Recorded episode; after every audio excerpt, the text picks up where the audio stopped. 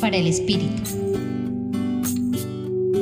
Afirmamos que nuestra vida es posible vivirla gracias al amor recibido de Dios.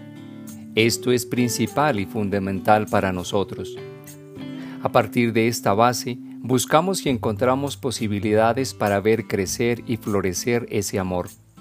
En tal sentido, en el Evangelio de este día, nos invita Jesús a no perder de vista el principio creador amoroso de Dios y generador de vida, reflejado, entre otras vivencias, en el amor de pareja, en la elección de un estado de vida, en la escogencia de una profesión o vocación.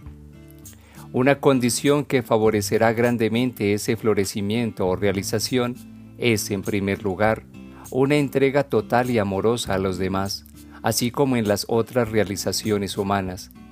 Y en segundo lugar, que ese amor no pretenda ser dividido o fraccionado bajo el supuesto de querer cambiar sin más los compromisos en un posible ejercicio equívoco de la libertad. Cualquier división del amor o del corazón debilitará nuestra vida, nuestras capacidades y nuestra entrega, impidiendo por tanto que ese amor recibido sea generador de más vida.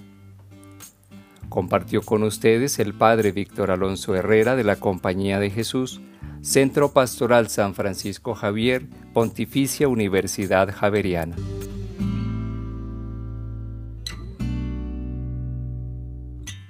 Escucha los bálsamos cada día entrando a la página web del Centro Pastoral y a javerianestereo.com.